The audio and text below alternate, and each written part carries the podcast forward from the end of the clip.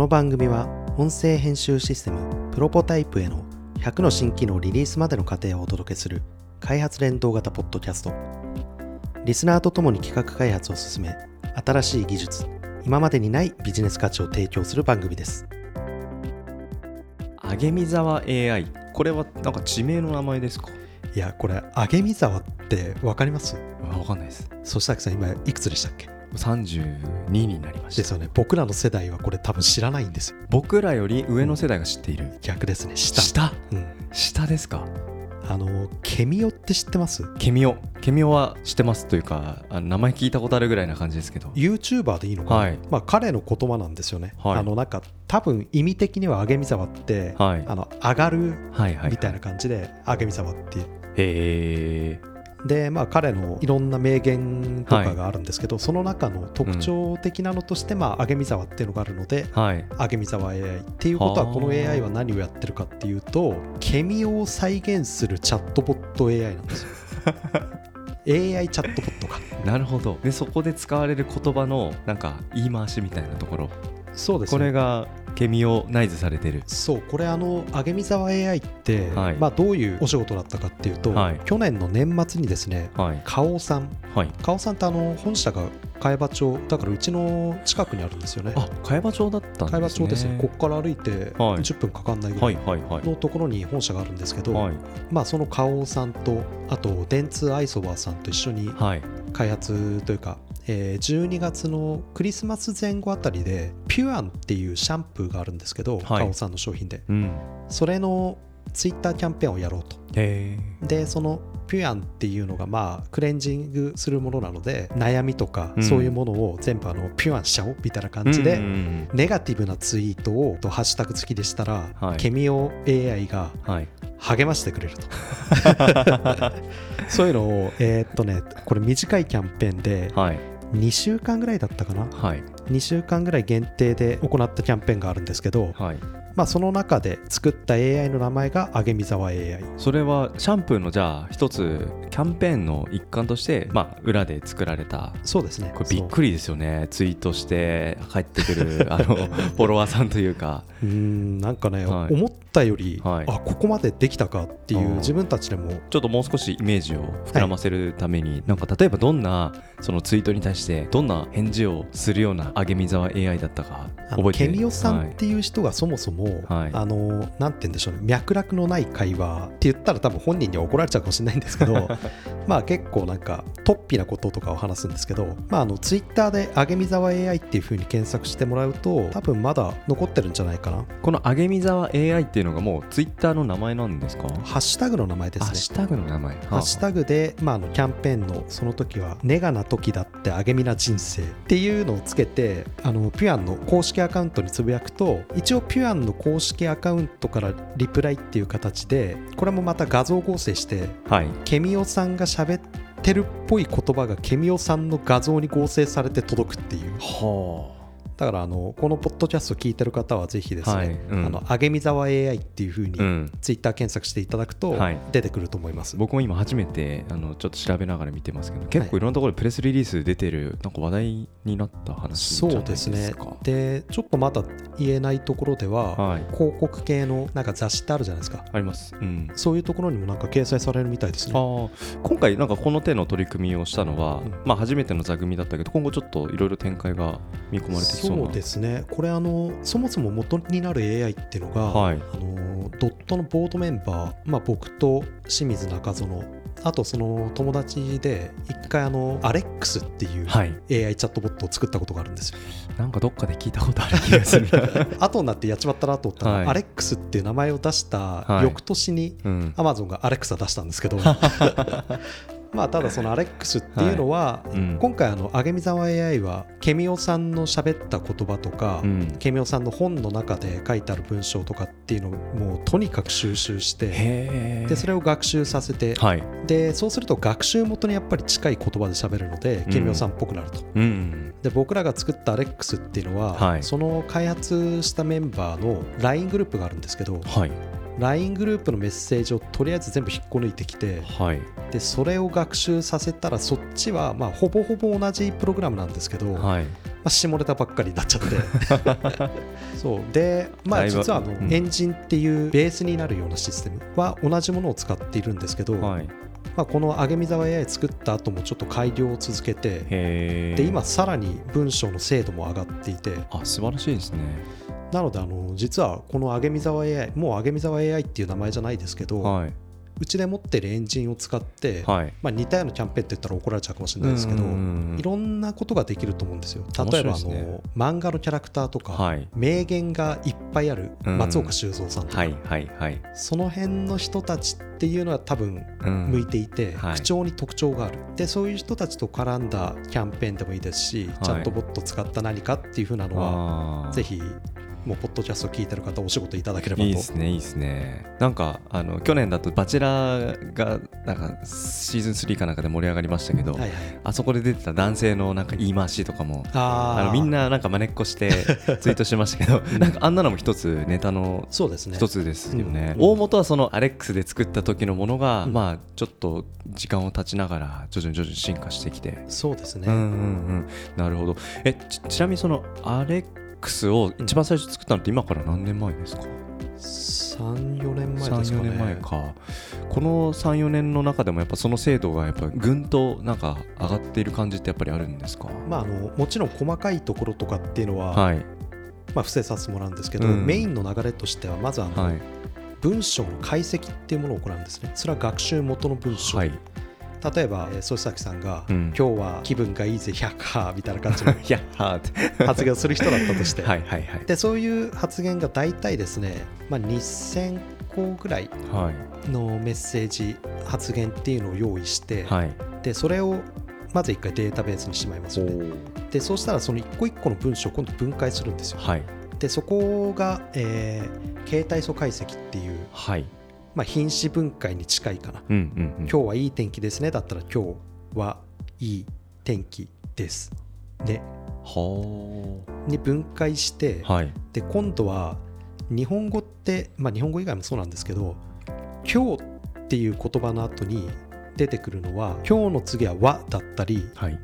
今日がだったり、うん。次に出てくるものって確率で考えられるんですね、あでその確率が高いものを続けてやっていくと、はい。なんとなくそれっぽい文章って生成できますよね。はいはいはいで、はい。それがベースにあって、うん。その確率をあえてちょっといじる。いじるんですね。ちょっとランダム性をやってあげると、うんはい。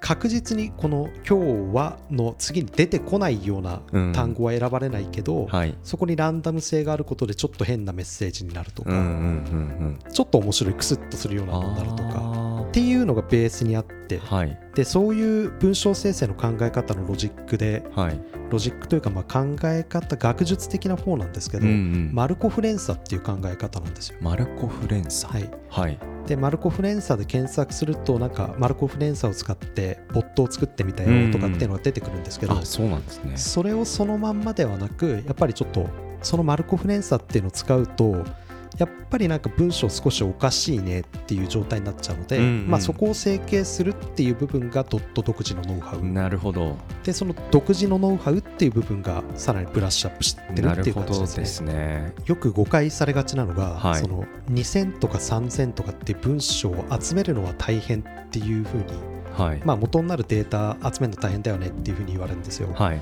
まあもちろん大変じゃないですか、大変なんですけどその後の方がもっと大変でデータのクレンジングって言われるあとっておっしゃったらまさにその御社が独自で作り上げられてる部分のロジックにあたる。もそうですしもそうだし。あのさっき形態素解析ってった分解の部分も、うん。なんだろうな本とかから文章をそのまま取ってきちゃった時ってうん。想像してほしいんですけど、鍵括弧とか入ってるじゃないですか。ありますね。あれがうまく解析できなかったりするんですよね。しかも同じ本の中でも鍵括弧のはい。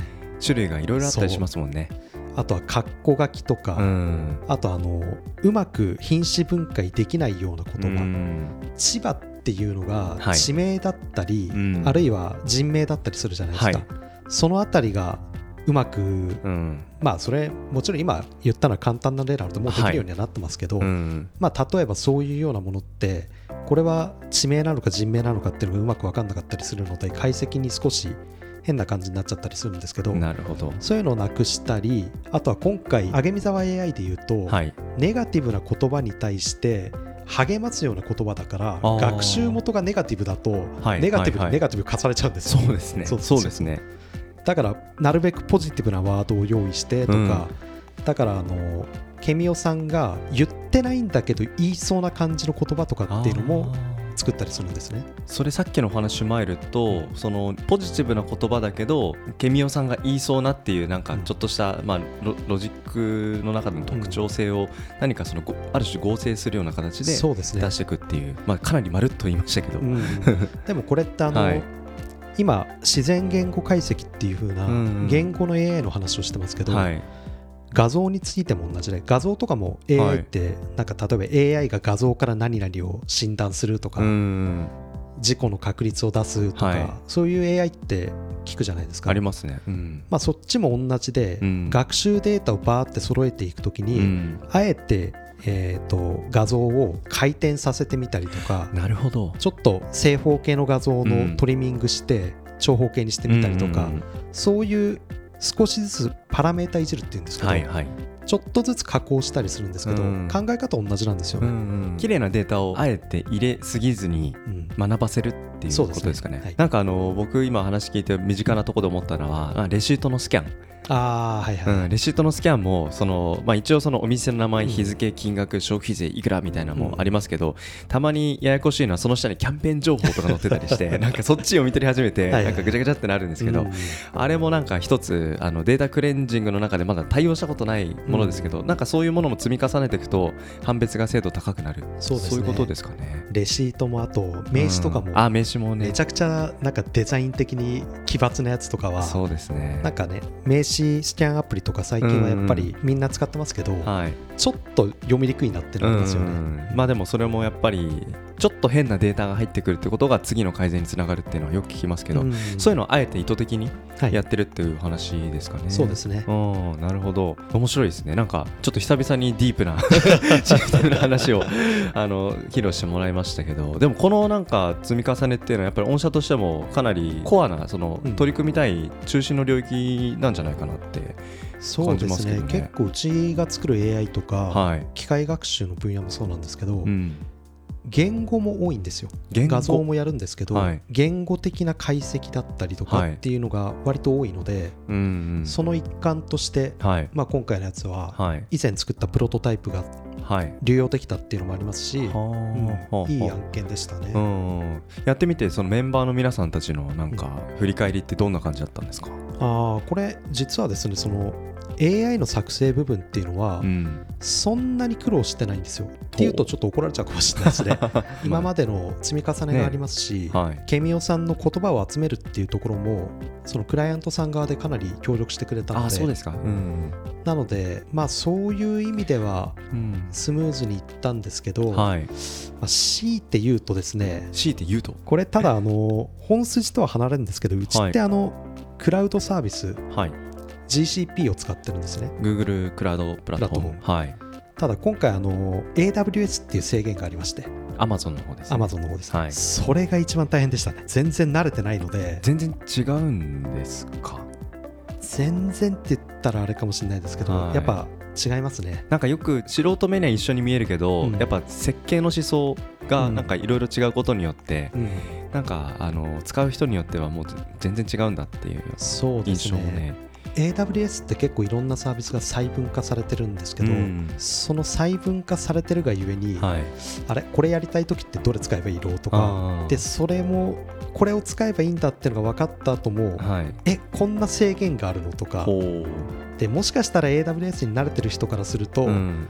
いやいやそんな苦労しないよって言われるかもしれないんですけど、うんまあ何しろ GCP 特化してやってますから、はい、そうですよね。そうですよね。今回だから GCP じゃないっていう前提で明美沢 AI の開発を受けるっていうのはまあちょっとした御社にとってもまあストレッチしなきゃいけないものでもあったってことですかね。そうですね、まあ、とはいえ今回の元となるプログラムが、はい。まあ、GCP でも AWS でも動くっていうのはそれはもうあのそういうふうに作ってあるので、はい。コアの部分は困らないだろうけど、うんまあ、今回あのキャンペーンって結構な数を扱うじゃないですうか、ん。その大量データ大量のツイートとかはい。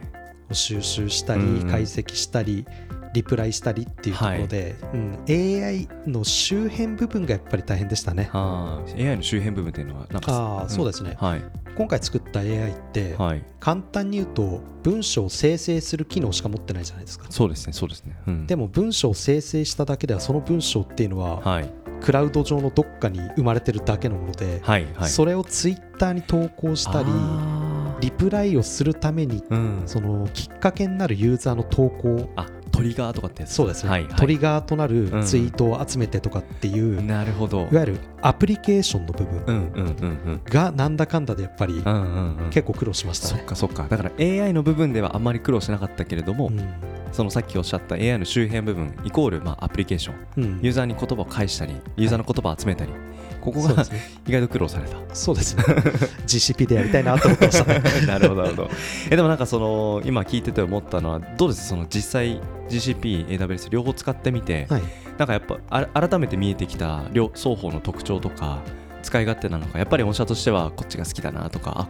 うんそうですね、まあ、AWS も触ったことはないわけじゃないですし、まあ、最低限のところはやれと言われれば普通にやれますけど、やっぱり Google 好きだなっていう、どんなところにそれ感じました？UI ですね。UI、うん、AWS も GCP も、うん、いわゆるコントロールパネルって言われる画面、うん、まあ、操作する部分ですよね、はい、がありますけど、はい。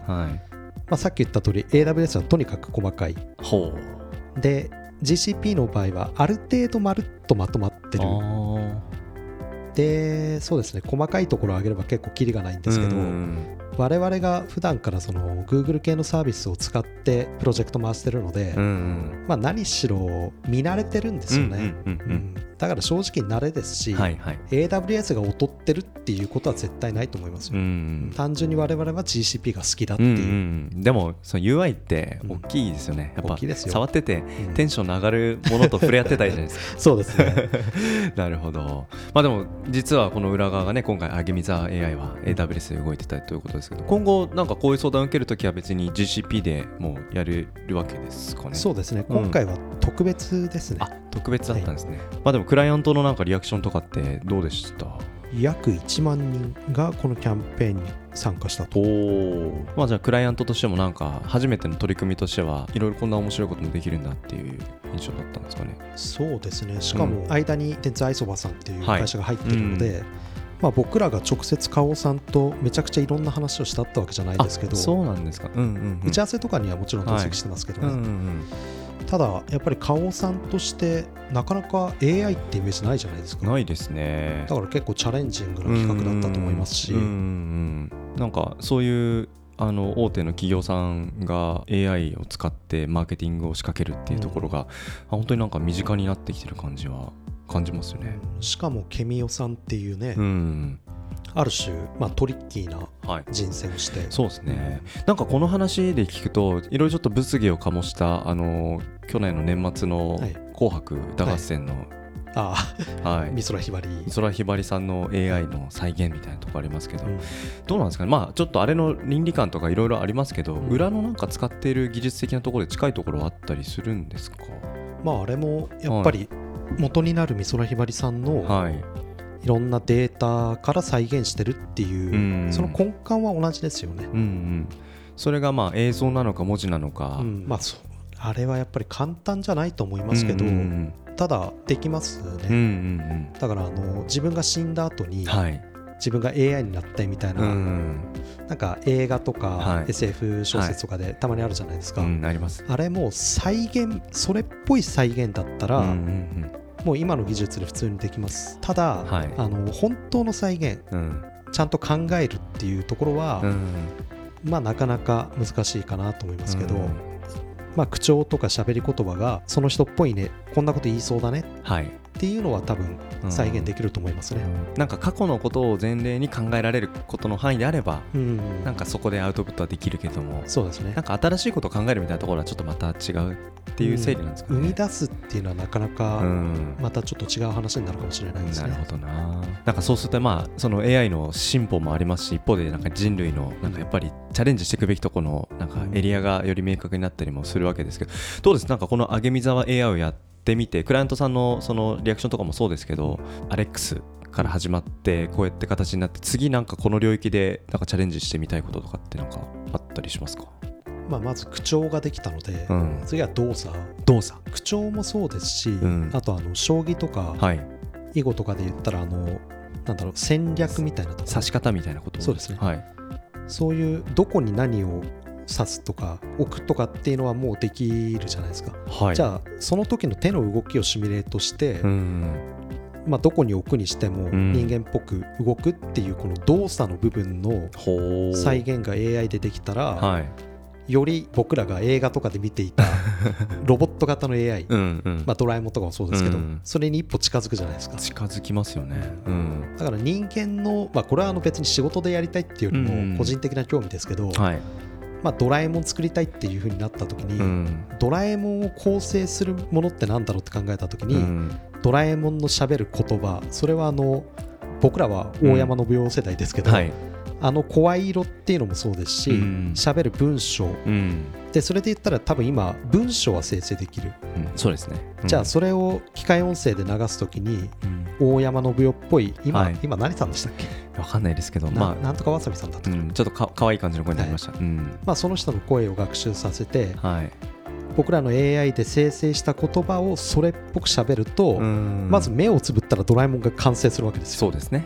っていうことは次はドラえもんのボディ、うん。これはまああのそういうのを作る会社さんに作ってもらって、うんでドラえもんっぽい動きってあるじゃないですか。ドラえもんがなんかめっちゃキビキビ動いたらドラえもんじゃないじゃないですか。うん。なんか走り方とかもアスリートっぽくないわけですもんね。うん。すごい姿勢が良かったりとか、っていうことはドラえもんっぽい動きっていうのがあって、うん。でそのっぽい動きっていうのもうん。人間はあの、まあ、ドラえもんそれでできるのか分かんないですけど、はい。ボーンっていう関節を丸にして、はい。関節と関節の間を直線にするっていうようなそういう見た目の特別なカメラとかで撮って人間の動きを再現するみたいなのあるじゃないですか、はい。あれでやると人間の動きっていうのを学習させられるときにうん。座標で学習させられるんですよ、はあはあはあ。3次元の。う。んで座標で学習させられるってことは何かをやるときにこういう動き方をするっていうのが取れるので、うんじゃあ動作的なところで再現ができるだろうと。そういうのの積み重ねでおそらくうん最終的にドラえもんとかも出来上がるんじゃないかなと。なるほど。空間の動きを座標で捉えるっていうこともできちゃうわけですね。でもそれこそその話であれば例のあのキュイさんはい、キュイさんとかの動きとかでまさにそのテクノロジーとか使えそうじゃないですか。うん、使えると思いますね。はい。まあ、問題はこれあの、はい。うちで仕事では多分やらないっていうところですね。まあ、そこはね、うん。一つ経営判断のあのポイント軸になってくるんじゃないかなと思いますけど、まあ、なんかすごいあのディスプレイ上のテキストコミュニケーションを超えるようななんか技術の源泉のなんか一端を見た感じがしたなと思って非常に興味深い